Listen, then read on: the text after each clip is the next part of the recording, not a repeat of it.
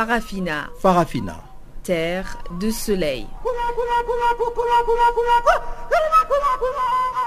Farafina. Farafina. Un magazine d'infos africaine.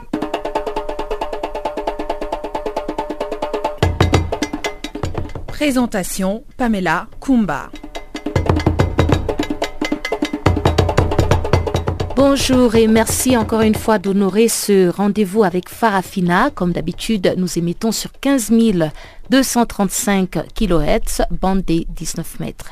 Depuis nos studios de Auckland Park à Johannesburg, Deborah Mosueo assure la mise en onde de ce magazine dont voici les titres. Le parti au pouvoir Unir rassemble ses militants et partisans pour une marche de la paix à Lomé, la capitale. Rentrée scolaire au Cameroun, les autorités ont déployé 400 gendarmes supplémentaires dans la zone anglophone. Ouverture du procès de l'activiste anti-France CFA Kémy Seba au Sénégal à Dakar. Le juge a dû vider la salle qui acclamait le prévenu. Et voilà donc pour les grandes lignes du jour. On en parle en détail après ce bulletin des informations de Guillaume Cabissoso.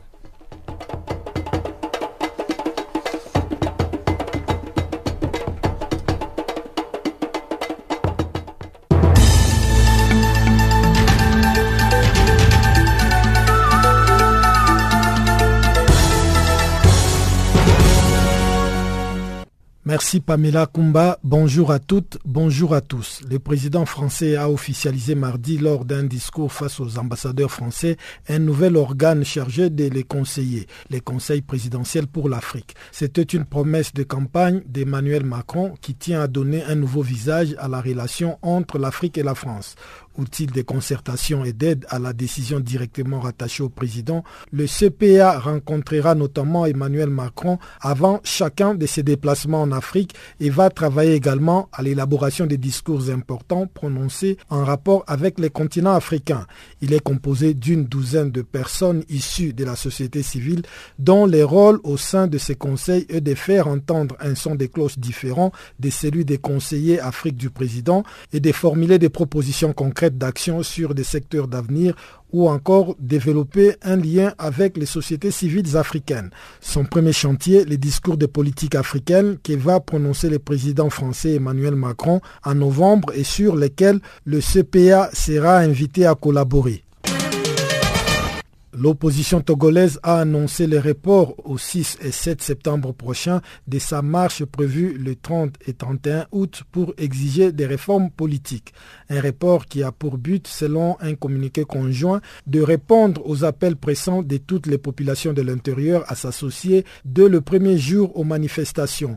L'opposition togolaise qui réunit en son sein le combat pour l'alternance politique, le Parti national panafricain et les groupes des six exige des réformes sur la limitation à deux du mandat présidentiel, un mode de scrutin à deux tours ainsi que des réformes institutionnelles.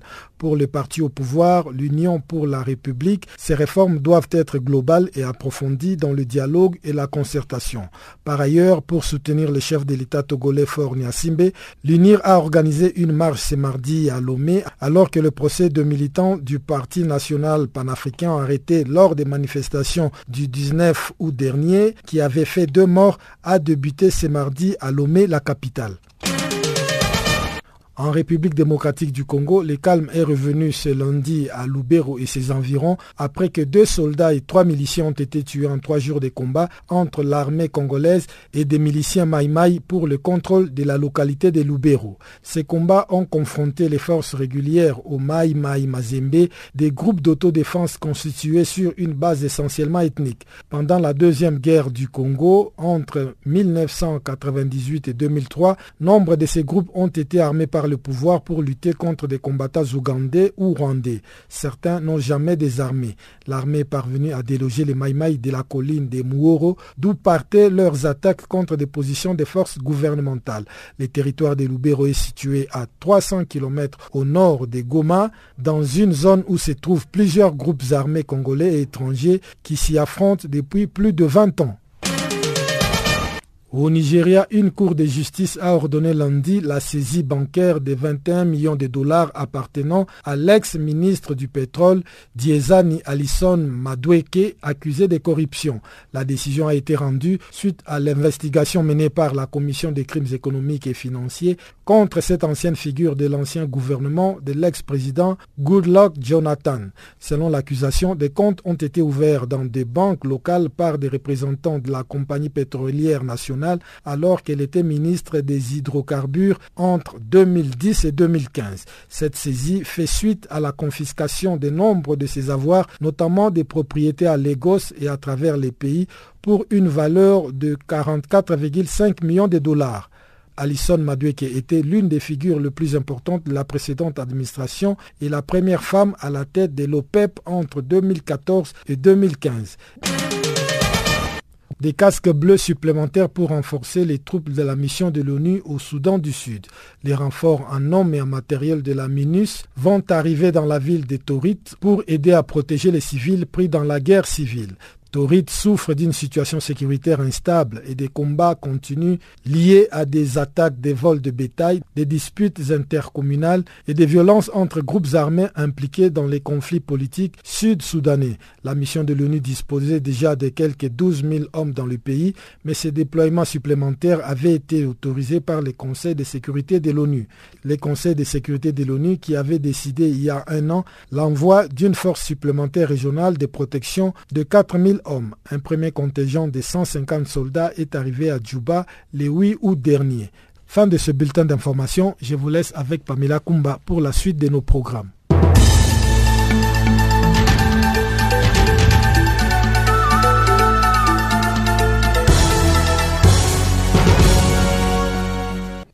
Rebonjour à tous. Lomé, la capitale togolaise, a vibré ce mardi au rythme d'une marche pour la paix. Initiée par Unir, le parti au pouvoir, cette manifestation va s'étendre sur trois jours consécutifs pendant que l'opposition réclame des réformes institutionnelles et constitutionnelles. Les partisans et les sympathisants du parti Unir se sont donc rassemblés au carrefour Tocoin, Trésor. Ils ont écouté avec beaucoup d'acclamation Foli Bazi Katari, le deuxième vice-président d'UNIR, dont le discours nous a été recueilli par un de nos confrères du Togo, Achille Messa.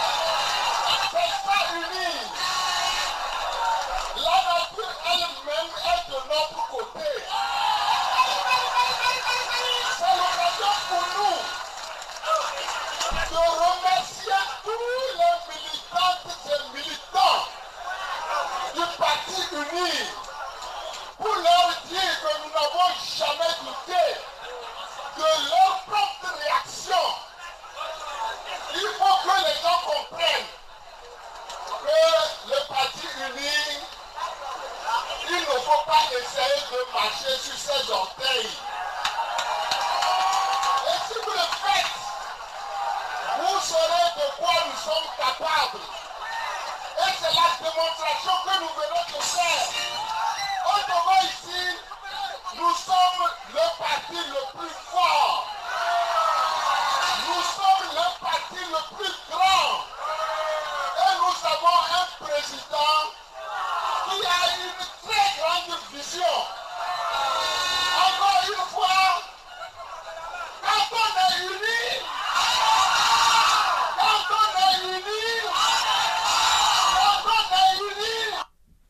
Voilà, c'était donc l'extrait du discours du deuxième vice-président d'UNIR, Folie Bazi Katari, recueilli par notre confrère togolais Achille Mensa. Au Sénégal voisin, ouverture ce mardi du procès de l'activiste Kémy Seba au tribunal de grande instance de Dakar. Il était face au juge pour répondre des faits de destruction de billets de banque et complicité.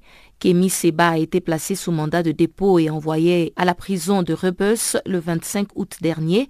Et Bailaba, un africaniste partisan de la lutte contre le franc CFA, revient sur les quelques minutes de l'ouverture de ce procès.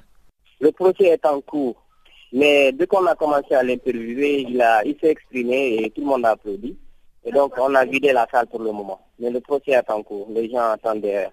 Mais est-ce que euh, Kémy Seba a quand même donné une explication euh, pour justifier son geste? Bon, en fait, dès qu'il a commencé de, de, de, parler, les gens ont applaudi automatiquement on a arrêté la séance pour vider la salle. Donc, je ne peux rien vous dire avant la fin euh, du procès. Voilà, c'était donc euh, Mamadou Bailoba, africaniste, qui s'exprimait donc euh, sur le procès en cours de Kémy Seba. On en reparlera demain. En Afrique du Sud, alors que la course à la présidentielle du Congrès national africain au pouvoir est lancée, les spéculations vont bon train sur la santé du parti. Pour l'opposant congolais Djemadari Kilele, président du PNC, le parti au pouvoir sud-africain souffre du syndrome des partis de libération en Afrique qui pensent être invincibles.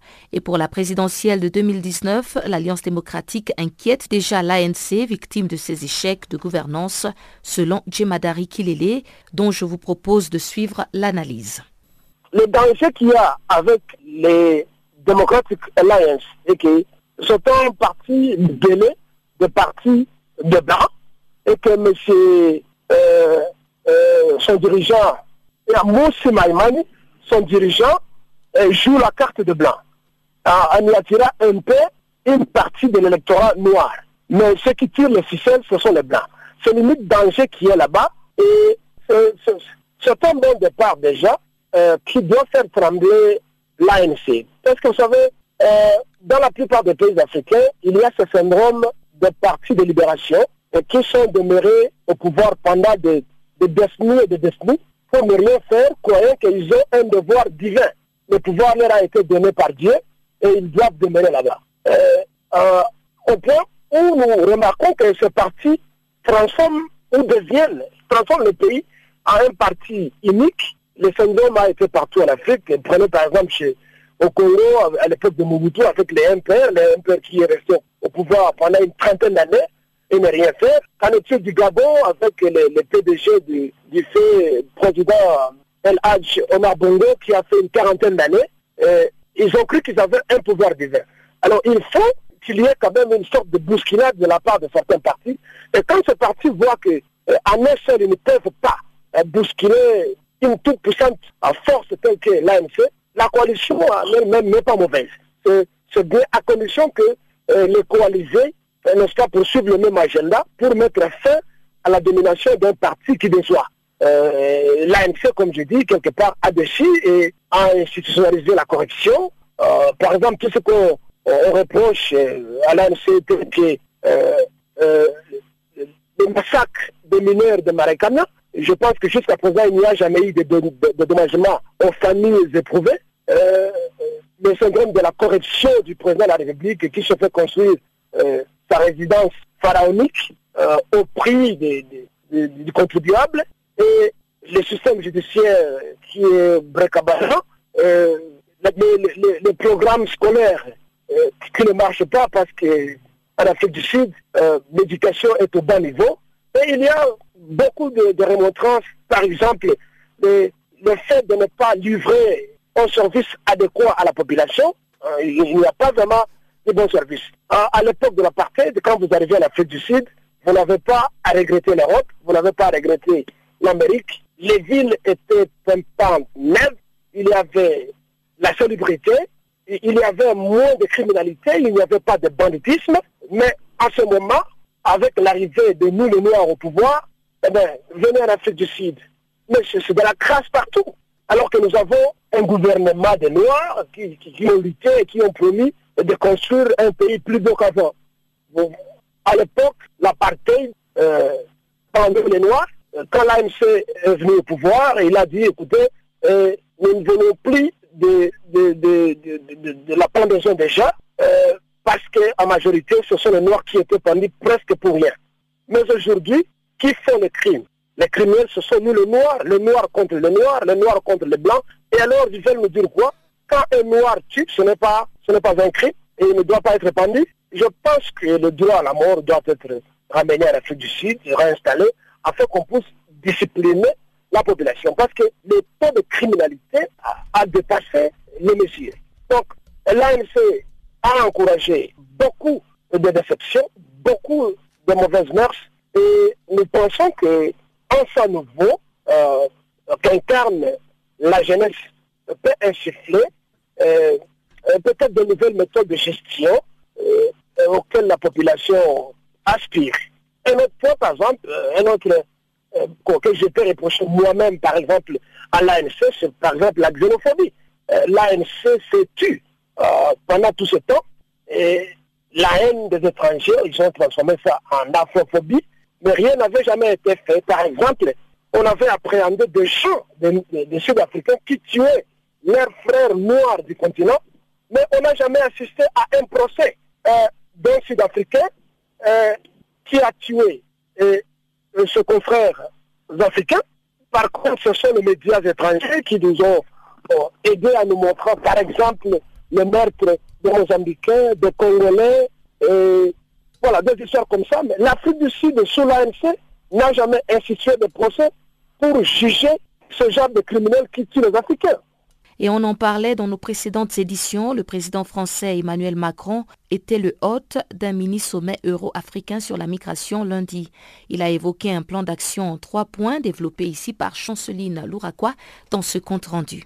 Réunis lundi à l'Elysée, les mini-sommets rassemblaient des dirigeants européens, français, italiens, espagnols, allemands et autres dirigeants africains tels que le président nigérien, tchadien et libyen. L'idée majeure de cette rencontre était de mettre en place une feuille de route sur la question des migrations alors que 140 000 personnes ont perdu la vie en Méditerranée depuis 2014. Il s'agit aussi de s'atteler aux différentes étapes de cette migration des pays de départ à ceux de passage jusqu'au pays des destinations. Le chef de l'État de la République française, Emmanuel Macron, a profité de l'occasion pour présenter un plan d'action pour les migrants. À ce sujet, Emmanuel Macron a précisé que la France avec l'Europe allait renforcer leur coopération avec les pays d'origine et les pays des transits pour à terme démanteler ces réseaux de trafiquants illégaux. Sur ce point, le président français a salué le travail entrepris par le Niger depuis juin 2016. C'est cela que nous voulons généraliser, a-t-il expliqué en annonçant qu'une aide au Tchad et à la Libye serait apportée pour faire de même. Emmanuel Macron a ensuite promis que l'Europe allait aider les pays à améliorer les contrôles de ses eaux territoriales. Il a parlé d'équipement, des formations, des gardes-côtes, mais également du développement d'infrastructures humanitaires avec le Haut Commissariat pour les réfugiés et l'Organisation internationale de migration. Les troisième point, le chef de l'État français, Emmanuel Macron, a annoncé des actions très concrètes en amont de ces flux migratoires, en particulier au Tchad et au Niger. Ce qui a été acté, c'est que les ressortissants africains candidats à l'asile pourront désormais faire leur demande depuis ces deux pays. La France viendrait donc dans un second temps pour favoriser leur arrivée légale et sécurisée en Europe. Sur Niamey et Djamena, Emmanuel Macron a promis davantage de coopérations sécuritaires, judiciaires, avec une présence militaire sur le terrain pour prévenir les flux vers la Libye. La France participerait ensuite à l'organisation du retour dans leur pays d'origine des migrants non éligibles au droit d'asile. Les fardeaux ne doivent pas aller qu'au Niger et au Tchad, a déclaré le chef de l'État. Par ailleurs, les différents partenaires du sommet ont réaffirmé vouloir briser les réseaux des passeurs, reconduire dans la dignité les migrants économiques, améliorer les contrôles aux frontières ou encore former les gardes-côtes. Les Européens veulent ouvrir une voie légale d'immigration vers le vieux continent en évitant la Libye où les migrants sont maltraités et meurent pour beaucoup dans leur traversée de la Méditerranée. L'Allemagne, l'Espagne, la France et l'Italie s'engagent ainsi à envoyer des représentants au Niger et au Tchad, deux pays de transit, afin d'auditionner et évaluer les migrants les plus vulnérables identifiés au préalable par le Haut Commissariat des réfugiés et l'Organisation internationale de migration. Le but est de leur accorder un droit d'asile de façon légale et sécurisée. Il s'agira de listes fermées pour éviter que les dispositifs n'attirent que le migrant en masse, ce que craignaient Niamey et Djamena. Le secrétaire général de l'ONU, Antonio Guterres, a récemment affirmé que la Libye est un territoire où les migrants sont victimes des trafiquants, des passeurs, des groupes armés et des forces de sécurité. Pour lui, la Libye s'est transformée en cauchemar en quelques années pour les migrants. Il s'agit du résultat mécanique d'un système qui se peu à peu enquisté entre les pays d'origine et les pays de destination en passant par les pays de transit il appelle les autorités libyennes à relâcher immédiatement les migrants les plus vulnérables enfermés dans les centres de détention. Pour Antonio Guterres, ces personnes les plus vulnérables sont notamment les femmes en danger, les femmes enceintes, les familles avec enfants, les enfants seuls et les handicapés. Rappelons que le 28 pays de l'Union européenne se sont réunis en sommet le jeudi 23 avril dernier à Bruxelles en Belgique pour proposer des solutions.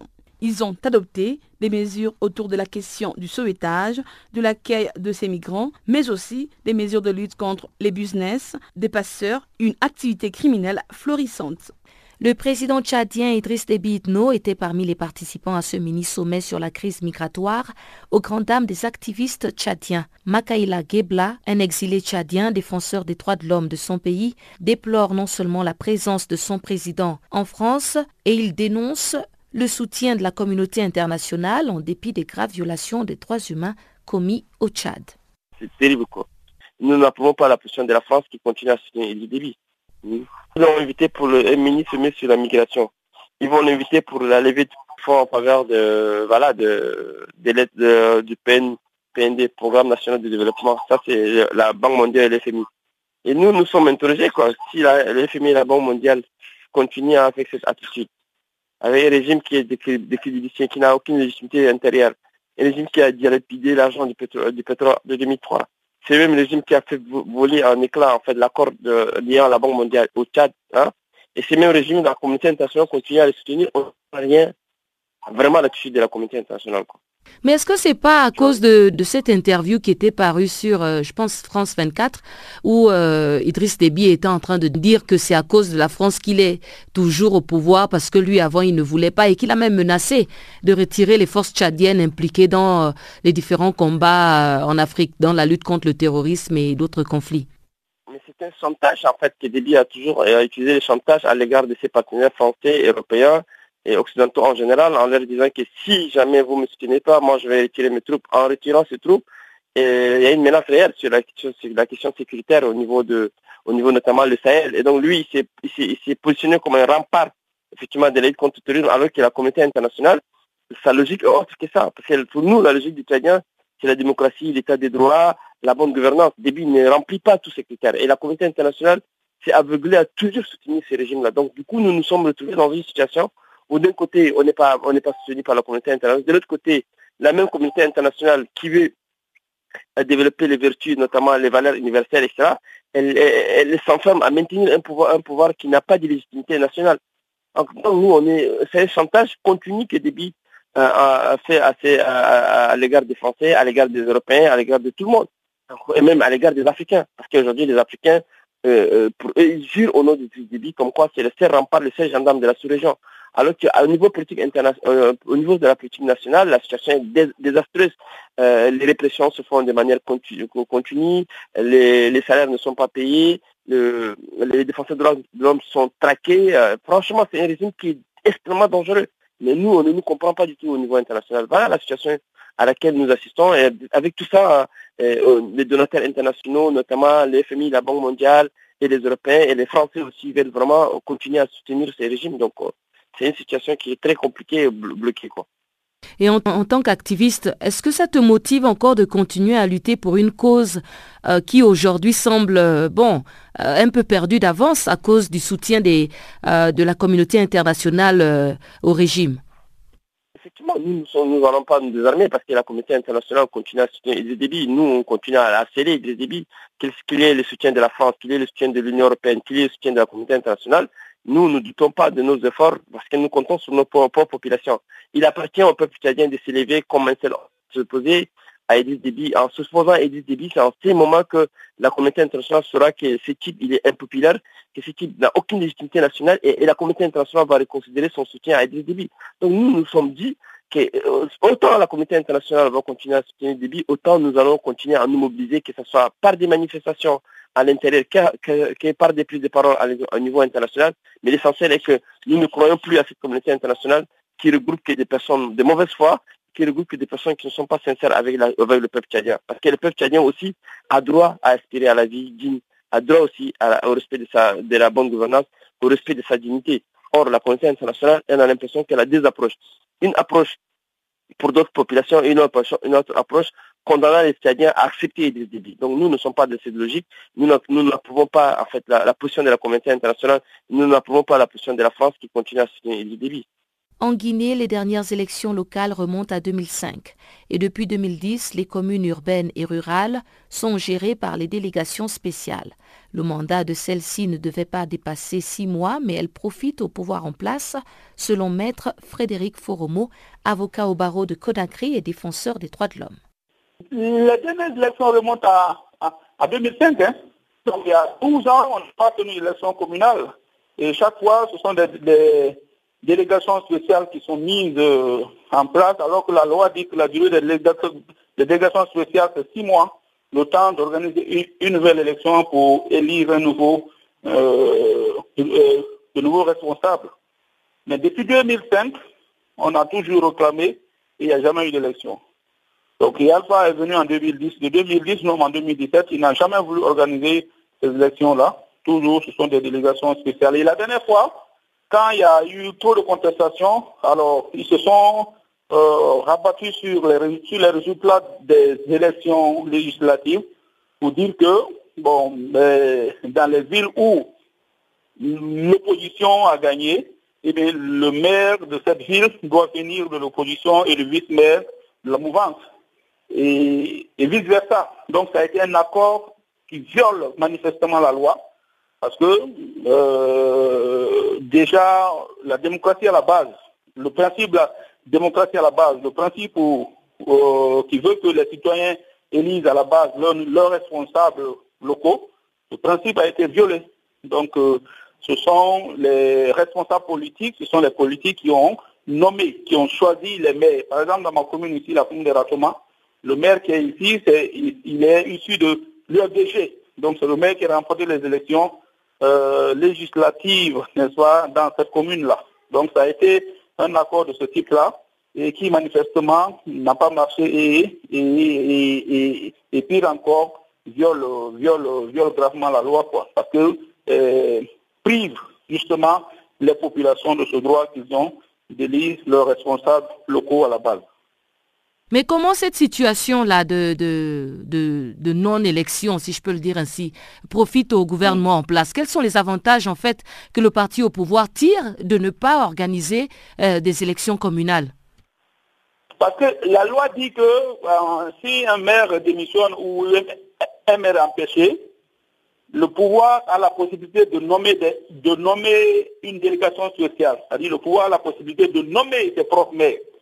Donc, naturellement, avec euh, cette porte-là, le pouvoir profite pour nommer dans les communes des hommes qui sont acquis à sa cause, des hommes qui peuvent défendre euh, sa politique, des hommes qui peuvent euh, faire avancer sa vision des choses. Donc, le pouvoir maintient ce statu quo-là, justement pour qu'il ait la possibilité de nommer hein, partout où il veut des délégations spéciales Hein, qui, c'est-à-dire des personnes, des hommes qui euh, sont acquis à sa cause et qui sont prêts à faire sa politique. Alors que si ce sont les élections, le choix dépend du vote. Donc l'opposition peut gagner dans certaines communes, ou l'opposition peut perdre comme, le pouvoir peut perdre dans certaines communes. Donc en ce moment-là, le pouvoir n'aura pas le contrôle euh, en tant que tel, soit des, responsables euh, communaux. Donc voilà la fibre sur laquelle, n'est-ce pas, euh, navigue, cherche le pouvoir pour maintenir ce statu quo.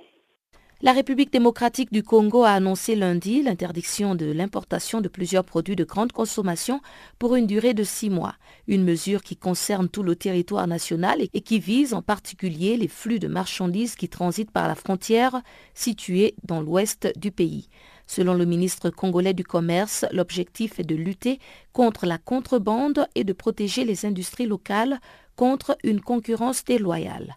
Jean-Lucien Boussa est au micro de Guillaume Cabissoso. L'objectif fondamental est d'abord euh, de protéger l'industrie locale, de la rendre compétitive, parce que l'industrie locale est créatrice de richesses, elle est aussi créatrice d'emplois. Premier objectif. Deuxième objectif, c'est de, protéger les consommateurs congolais contre le risque d'importation dans le pays des produits euh, dont les qualités n'ont pas été vérifiées parce que ces produits entrent dans le pays par des voies frauduleuses. Il s'agit en, définitive de mettre fin aux importations frauduleuses et à la contrebande qui s'opère au niveau de nos frontières respectives et qui font que les produits entrent dans le pays sans suivre les voies légales.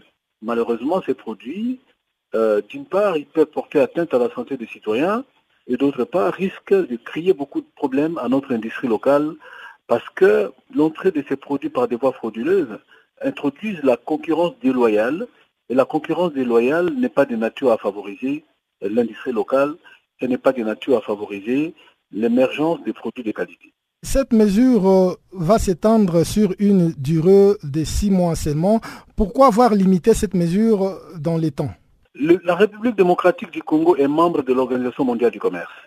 Nous sommes aussi membres du COMISA, marché commun de l'Afrique australe. Autant que nous sommes membres de la SADEC, comme nous sommes membres des pays de l'Afrique centrale. Et à chaque niveau d'organisation multilatérale ou bilatérale, les règles existent. Il n'est pas permis à un pays d'exclure d'autres au commerce international. Par contre, il est permis à un pays, lorsqu'il s'agit euh, des pratiques commerciales qui gênent le développement de l'économie nationale ou le, le développement de l'industrie nationale, comme lorsque des pratiques commerciales introduisent dans un pays donné de produits impropres à la consommation, la souveraineté du pays impose que nous puissions réguler les commerces, réguler les importations, réguler les exportations. Et ces règles que nous avons établies nous-mêmes en tant que membres de l'Organisation mondiale du commerce, OMC en sigle, nous empêchent d'interdire l'importation des produits pour une durée indéterminée. À la limite, il s'agit des restrictions temporaires. Et là-dessus, nous restons conformes euh, aux institutions supranationales euh, auxquelles nous faisons euh, partie. Deuxièmement, mais la mesure n'est pas prise pour une durée indéterminée. Pourquoi? Parce que notre économie doit aussi devenir compétitive. Et, nous sommes une économie ouverte. Ça pour, a pour particularité que la liberté de commercer existe, que la compétition positive existe, et qu'il appartient plutôt à nos entreprises de devenir aussi plus compétitives et faire face à la compétition extérieure. Les mesures d'accompagnement vont être prises autant que l'évaluation va être faite au bout des six mois. Et cette mesure, donc, puisqu'on parle de cette mesure, elle s'applique euh, sur toutes les neuf frontières euh, congolaises où il y a des frontières qui sont particulièrement les plus visées. Voilà, donc en ce qui concerne les produits tels que les ciments, euh, les ciments gris par exemple, les barres de fer et autres, il s'agit des produits pour lesquels la République démocratique du Congo aujourd'hui a des industries, des nouvelles industries, à même, donc dont la capacité est à même de couvrir la demande locale à l'ouest du pays. Et ce sont ces industries qui étaient en proie à une concurrence déloyale, parce que la contrebande dans cette partie du territoire gênait l'épanouissement et le développement de ces industries. Et donc par conséquent, en ce qui concerne les cimenteries, en ce qui concerne les barres de fer et les sucres, c'est à l'ouest de la République démocratique du Congo, les frontières ouest. Par contre, cette mesure ne frappe pas les frontières du pays à l'est. Pourquoi? Parce que justement, au moment où nous parlons, à l'est du pays, il n'y a aucune industrie dans le secteur du ciment et du sucre à même de répondre à la demande nationale. Et donc, euh, par conséquent, euh, dans cette partie du territoire, les importations régulières sont autorisées. Et voilà qui nous mène tout droit au bulletin économique de Chanceline Louraquois.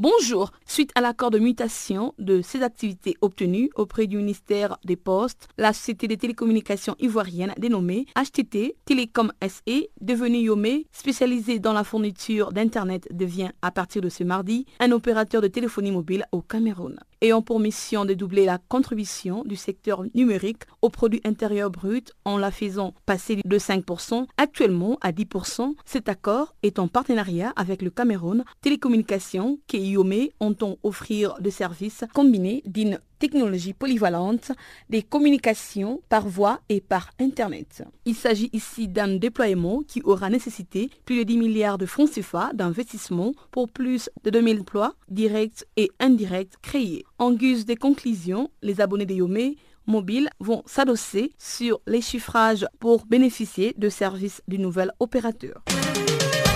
À l'issue d'une rencontre tenue ce mardi à Yaoundé, le gouvernement camerounais et les groupements interpatronales du Cameroun, JICAM, conduites par son président, Célestin Tawamba, ont procédé à la signature des accords qui pourraient faire sortir les commerces Cameroun-Nigeria de l'informel pour entrer dans un cadre formel. En effet, les échanges ont porté sur la nécessité d'avoir un accord de partenariat économique avec le Nigeria et également sur la nécessité de rassembler les patronats camerounais pour une meilleure représentativité, ce qui pourrait permettre la levée des barrières douanières comme c'est déjà le cas dans une certaine mesure avec l'Union européenne depuis août 2016 mais aussi sur les conséquences du commerce illicite, sur l'industrialisation, les rôles des différentes parties prenantes dans la lutte contre les commerces illicites. Bref, en particulier celui de l'entreprise qui doit dénoncer les problèmes que pose l'homologation et la fixation des prix, la concurrence déloyale et les pratiques de dumping, ainsi que les importations qui fragilisent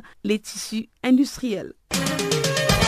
Au Nigeria, l'ex-ministre du pétrole, Diezani Alissan, vient de voir ses comptes bancaires confisqués suite à une décision de la Cour fédérale de Lagos publiée le lundi. Cette dernière est accusée de fraude et de blanchiment d'argent. La saisie bancaire a été évaluée à 7,6 milliards de naira, soit environ 21 millions de dollars après l'investigation menée par la Commission des crimes économiques et financiers. Des biens appartenant à l'ancien ministre du pétrole, dont une propriété dans un riche quartier de Lagos, avait été également saisis. Le total de biens saisis est à plus de 50 millions de dollars. Passons au Maroc avec l'ouverture de ses premières banques islamiques. Il s'agit entre autres du Minia Bank, détenue en partie par les groupes marocains CIH et une banque islamique qatarienne. L'objectif principal de ces banques participatives est de créer de l'emploi. A priori, ces banques vont apporter une dynamique dans l'économie réelle. En outre, d'ici 10 ans, la finance islamique pourrait atteindre près de 10% de la part des actifs bancaires au Maroc. Elle représente déjà environ des milliards de dollars d'actifs dans le monde. Notons que la finance islamique est un marché prometteur pour les secteurs bancaires au Maroc. En Zambie, le ministre en charge du portefeuille de pêche et de l'élevage, Michael Katambo, a décidé le lundi d'interdire les importations d'espèces de poissons disponibles dans toutes les zones de pêche qui comptent le pays. Cette mesure devrait permettre de stimuler la production halieutique nationale à travers notamment la mise en place d'un fonds d'emprunt pour le développement de l'aquaculture. Autre chose à savoir, cette restriction ne s'applique pas aux espèces de poissons exotiques non répertoriées sur le plan national. Rappelons que la Zambie possède de quelques 15 millions d'hectares des surfaces halieutiques favorables à la pêche en eau douce. Terminons ce bulletin en Afrique du Sud avec la Chambre des entreprises agricoles qui vient d'afficher un solde positif de 2,3 milliards de dollars au terme de l'année dernière. Globalement, la valeur des exportations a enregistré une hausse de 6% en s'établissant à 8,6 milliards de dollars. Dans le même temps, les importations ont bondi de 26% par rapport à l'année dernière, atteignant 6,3 milliards de dollars du fait de la hausse des importations de céréales liées au déficit de la production. Et concernant les perspectives pour cette année, la Chambre des entreprises agricoles sud-africaines table sur la poursuite de cette tendance positive à la faveur de la reprise de la production agricole. Pour rappel, l'agriculture contribue pour environ 2,7% au produit intérieur brut de l'Afrique du Sud.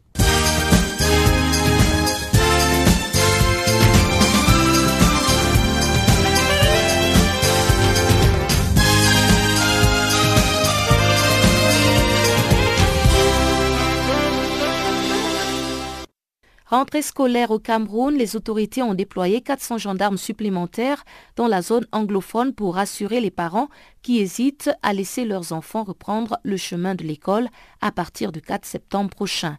Parmi d'autres mesures annoncées, le déblocage de 2 milliards de francs CFA et l'affectation de 1555 enseignants diplômés de l'école normale supérieure de l'enseignement technique dans la partie anglophone. Des mesures pour contrer l'appel au boycott de la rentrée scolaire dans les régions du nord-ouest et du sud-ouest lancées par des activistes. Suivons les explications de notre confrère Léonard Koum, joint à Bamenda par Guillaume Cabissoso. Au plus bas niveau, dans, dans les les sous-préfets ont tenu beaucoup de réunions avec les chefs des villages avec euh, les propriétés d'école et avec tous ceux qui ont affaire avec l'école. Ils ont eu des réunions pour sensibiliser les villageois et les autres, les, parents, d'envoyer les enfants à l'école. Au niveau départemental, départemental, le préfet du parcours, moi j'étais là dans la réunion où il a aussi appelé tout le monde pour voir sensibiliser les gens pour qu'ils aillent à l'école. Au niveau de la région, le gouverneur du sud-est, euh, Bena Okala a fait pareil, appelant à tout le monde de sensibiliser et mobiliser les élèves et étudiants pour qu'ils aillent à l'école. Au niveau national, euh, le ministre des, enseignements secondaires est actuellement à Bamenda dans le nord-ouest, demain il sera à Bouya, dans le sud-est, pour à parler avec les chefs traditionnels, avec euh, les, chefs religieux et tout le monde pour qu'ils puissent euh, sensibiliser les gens pour rentrer à l'école. Mais au niveau euh, plus je crois que le gouvernement a fait appel ou a envoyé les, les, les gendarmes. 400 gendarmes dans le nord-ouest et dans le sud-est pour ajouter au nombre qui, existait déjà dans les deux euh, régions pour euh, sécuriser les écoles et les, élèves et, puis les, étudiants aussi. Mais au-delà de cette euh, mesure qui concerne la sensibilisation de tous les acteurs politiques ou sociaux pour appeler les élèves à rentrer à l'école, quelles sont les autres mesures concrètes que le gouvernement a prises pour favoriser cette euh, rentrée par rapport aux revendications de ces activistes emprisonnés? Disons que concrètement, le gouvernement avait débloqué, je crois, plus de 2 milliards de francs CFA pour pouvoir assister les écoles privées dans tout le Cameroun, dans les régions du nord-ouest et du sud-est aussi en bénéficier. Et puis, je crois au, au, au niveau des enseignements secondaires, beaucoup des enseignants francophones ont été transférés des écoles anglophones. Je crois que voilà, c'était des mesures concrètes que le gouvernement avait pris pour essayer de, de répondre aux revendications des activistes euh, anglophones. Le 4 septembre, c'est déjà dans quelques jours seulement. Est-ce que vous avez l'impression que cette mesure de sensibilisation ont atteint leur objectif de sorte que le 4 septembre prochain, il y aura des élèves sur les chemins de l'école euh, La sensibilisation et mobilisation sont en cours à tous les niveaux. Dans le nord-ouest et dans le sud-est, euh, comme je vous disais tantôt, le sud-est est en train d'attendre le ministre de l'Éducation euh, secondaire qui est actuellement en tournée dans le nord-ouest. Euh, bon, ce qui se, dit est qu'il y a certains qui aimeraient reprendre les, les, les, cours, les, le chemin de, de, de, de l'école le 4 septembre. Mais ce qui est un peu inquiétant est que quand vous allez dans le nord-ouest et dans le sud-est, dans tous les villages, dans toutes les villes, il n'y a pas de fourniture d'école, pas de, tenues qui se vendent, pas de cahiers, pas de livres, rien. Euh, et puis j'ai eu à passer dans certaines écoles euh, privées pour voir si les gens inscrivait au moins les enfants pour la rentrée. Euh, rien ne se faisait à ce niveau-là, mais dans certaines écoles publiques, il y a les, inscriptions qui se font. Voilà la situation. Quand vous venez dans la région du sud-est, vous allez dans euh, la, région du nord-ouest, il n'y a rien qui, qui annonce les retours des classes. Les experts volcaniques de la République démocratique du Congo et du Cameroun se sont réunis à Goma, à l'est de la République démocratique du Congo, pour parler des dangers auxquels s'exposent les populations qui vivent près des volcans actifs. Ils ont précisément mentionné les volcans actifs Nirangongo et Nyamulagira de la République démocratique du Congo et le mont Cameroun. Reportage de Gisèle Kayimbani, notre correspondante à l'est de la République démocratique du Congo. Les habitants de Goma et environ à l'est de la République démocratique du Congo et de Bouéa et Limbe au Cameroun sont exposés aux problèmes liés à la présence des volcans actifs dans ces trois villes. Les experts volcanologues des trois villes se réunissent à Goma pour essayer de définir ensemble les stratégies afin d'éviter ou alors de diminuer les conséquences liées à la présence des volcans Niragongo et Nyamulagira de Goma en RDC et les mots Cameroun au Cameroun. Plus de sensibilisations seront faites pour éviter le risque lié à tous ces facteurs, a dit Dr Mabel Ouantine, venu du Cameroun. On a choisi les trois vies parce que c'est les vies qui sont dans les zones actives volcaniques. Et c'est aussi les, zones qui a la population. La population augmente presque tous les jours. Donc c'est à cause de ça qu'on a choisi les trois vies. La similitude entre les deux volcans là, c'est à propos de l'air hazard, de l'air risque. Donc à Goma, il y a euh, la coulée de lave. Aussi au Cameroun, on a aussi le coulée de lave. On a aussi les, cendres volcaniques et aussi les, les, les, gaz qui tuent les gens. Donc ça, c'est la similitude entre les deux volcans, celle du Cameroun et celle de Goma. On veut que la communauté participe parce qu'on veut qu'on réduit les risques pour la communauté et la population. We are going to sensitize the population. Une nécessité qu'il faut aborder au regard même de la population qui accroît du jour au lendemain, a dit Célestin Maïnda, directeur scientifique de l'Observatoire volcanologique de Goma. En 2002, nous étions à 430 000. Maintenant, nous sommes vers 1 million 200 000 et ça augmente. Et l'élément important, l'objectif, c'est que les populations autour de ces volcans, nous avons une grande population, mais qui, qui continue à évoluer vers le volcan. Et c'est ce que, ça crée comme crainte. Et la population doit nous aider. Comment éviter tout ça? À Goma et environ, certaines populations cherchent à expliquer autrement les conséquences liées à la forte concentration du gaz de carbone et du fluor. s'est exclamé Joseph Makundi de la protection civile. La compréhension est, confuse. J'ai discuté avec euh, les habitants de Kamuronza. Les uns disaient que les mazoukou proviennent des urines des ancêtres, où les ancêtres étaient en train d'uriner le week-end ils prenaient leur bière. Et les autres disent que le mazoukou sont ici d'un trou un trou qui, qui, contient les monstres et que si vous accédez à ce trou, vous devez absolument mourir. Et certaines églises croient également que les mazoukou sont ici des esprits qu'on envoie dans une maison de quelqu'un alors qu'il a habité sur une zone euh,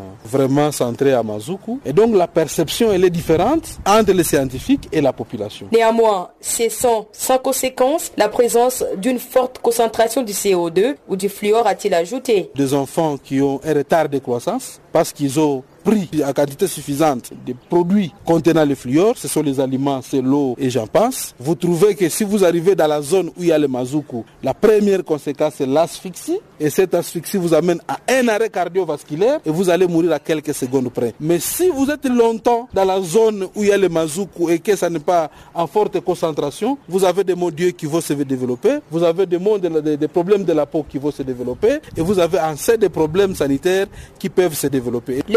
Actifs à Goma, au Nord Kivu, en RDC et au Cameroun attirent une attention particulière pour diminuer tant soit peu les conséquences nocives de leur présence. Depuis Goma, Gisèle Kaimbani pour Canal Afrique. La semaine mondiale de l'eau se tient actuellement à Stockholm en Suède. C'est la plateforme idéale pour le président de l'Assemblée générale des Nations unies, Peter Thompson, qui a rappelé que l'accès à l'eau potable propre et sûre et à des systèmes d'assainissement adéquats constitue toujours un défi pour les populations à travers le monde. Cette semaine mondiale de l'eau réunit plus de 3200 experts depuis dimanche à Stockholm. Près de 2,4 milliards de personnes n'ont toujours pas accès à un meilleur assainissement.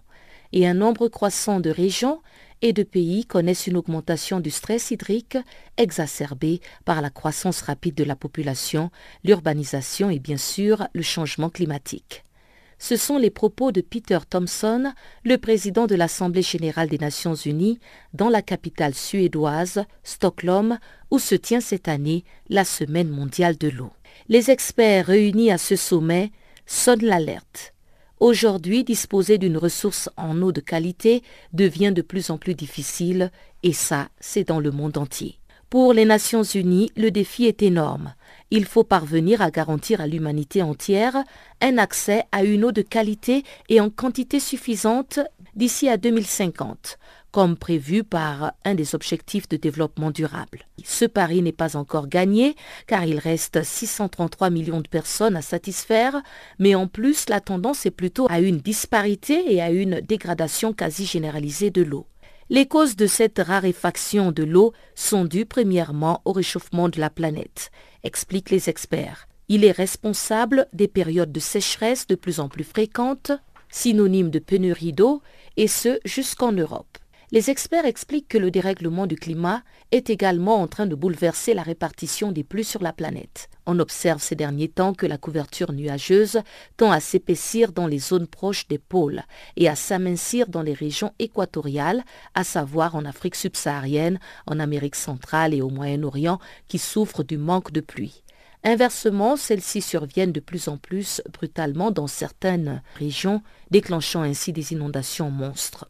Au dire des experts, l'évolution des nappes aquifères qui contiennent 30% des réserves d'eau disponibles de la planète sont également inquiétantes car les prélèvements excèdent de plus en plus les recharges apportées par les pluies. Dans 20 ans, 60% des eaux souterraines dont dispose l'Inde seront dans un état critique. Équation encore plus complexe, alors que l'offre en eau risque de baisser, la demande va exploser suivant la courbe démographique de la planète qui comptera 2,3 milliards d'habitants de plus en 2050. Autant de défis auxquels les experts réunis dans la capitale suédoise ont jusqu'à vendredi pour apporter leurs éléments de réponse. La plus immédiate consiste à éviter de gâcher les ressources. Selon l'ONG Global Forest Watch, l'ensemble des grands bassins versants de la planète ont perdu 22% de leur couverture végétale au cours de ces seules 14 dernières années. Les gouvernements du Portugal et du Kenya ont proposé d'organiser une deuxième conférence de l'ONU sur les océans en 2020, ce qui laisse trois ans pour mettre en œuvre un plan de travail commun. Nous sommes pratiquement arrivés à la fin de ce magazine des actualités en français, mais comme d'habitude, la page sportive du jour est présentée par Chanceline Louraquois.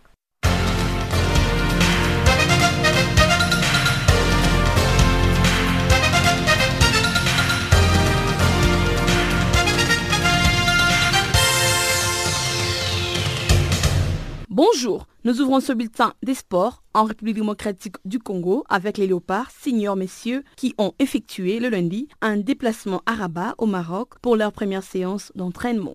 Les déplacements s'inscrivent dans les cadres de préparation des éliminatoires du Mondial Russie 2018. La République démocratique du Congo jouera contre la Tunisie et les matchs aura lieu le vendredi 1er septembre prochain à Tunis. Il quitte la capitale marocaine le mercredi pour Tunis où une première séance d'entraînement est prévue le même jour dans la soirée avant la séance traditionnelle de visite de terrain et la conférence de presse d'avant-match. La République démocratique du Congo occupe la première place avec 6 points du groupe A, suivi de la Tunisie avec même nombre de points. Et la Guinée est troisième avec 0 points, suivi de la Libye avec 0 points également.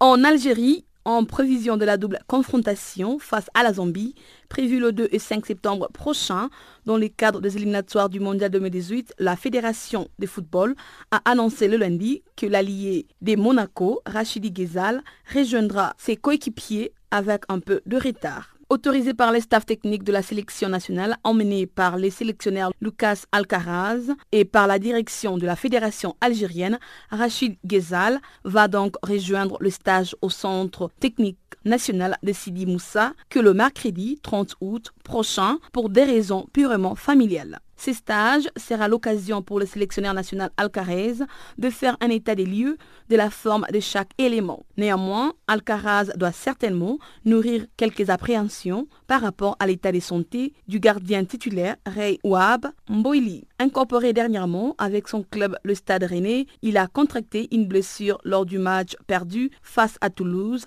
sur le score de 3 buts à 1. Des échos parvenant de la sélection nationale ont minimisé de la gravité de sa blessure. Il sera d'ailleurs présent lors du stage en attendant que le staff médical mette fin aux spéculations en validant sa présence face à la Zambie le 2 et le 5 septembre prochain.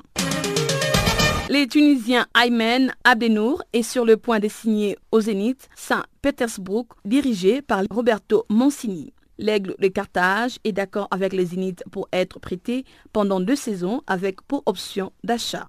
Abdenour était en visite médicale le lundi et avait entre-temps été convoité par l'Olympique de Marseille. Rappelons que Watford aurait formulé l'offre la plus concrète en fin juillet, un prêt avec option d'achat.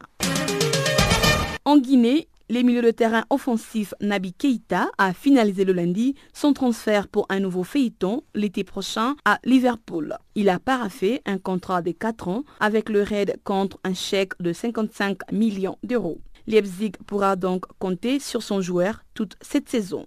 En attendant, il a toute une saison devant lui pour confirmer ses performances avec Leipzig, notamment en Ligue des Champions, que son club dispute pour la première fois de son histoire. Bref, Nabi Keita ne rejoindra l'Angleterre qu'au 1er juillet 2018. En athlétisme, la Sénégalaise Astou Traoré a été désignée le lundi comme une meilleure joueuse de l'Afro-Basket Dame 2017 qui vient de s'achever à Bamako au Mali. C'est avec des moyennes de 21,6 points, 5,6 points rebonds, 2,3 points 3 balles récupérées et 1,3 assistés par match sur l'ensemble de la compétition continentale biennale à 12 nations que Traoré est logiquement couronnée comme la meilleure joueuse de l'Afro-Basket Dame 2017. Elle a également terminé meilleure marqueuse de la compétition avec un total de 137 points, terminant 7 des 8 rencontres jouées par le Sénégal comme la plus prolifique son équipe. Rappelons que selon le classement général de l'Afro-Basket Dame 2017, le Nigeria est champion. Le Mali prend donc la troisième place. Nous bouclons ce bulletin avec les récentes nouvelles de la légende camerounaise de la boxe Taï à Yaoundé. Retraité depuis 2012, le Camerounais Danny Bill a décidé de revenir au Bercail pour ouvrir des structures qui vont former de jeunes. Il envisage donc de vulgariser la pratique de Muay Thai au Cameroun. Le but ultime est d'aider les jeunes à gagner leur vie en allant combattre là où la discipline est mieux organisée. Danny Bill aimerait constituer une équipe camerounaise qui ait affronté les meilleurs combattants européens et asiatiques. Le projet commencera par une école qu'il compte bâtir en février 2018 sur le terrain qu'il a acquis au quartier résidentiel Bonaprisso à Douala. Enfin, d'autres écoles devraient donc être construites.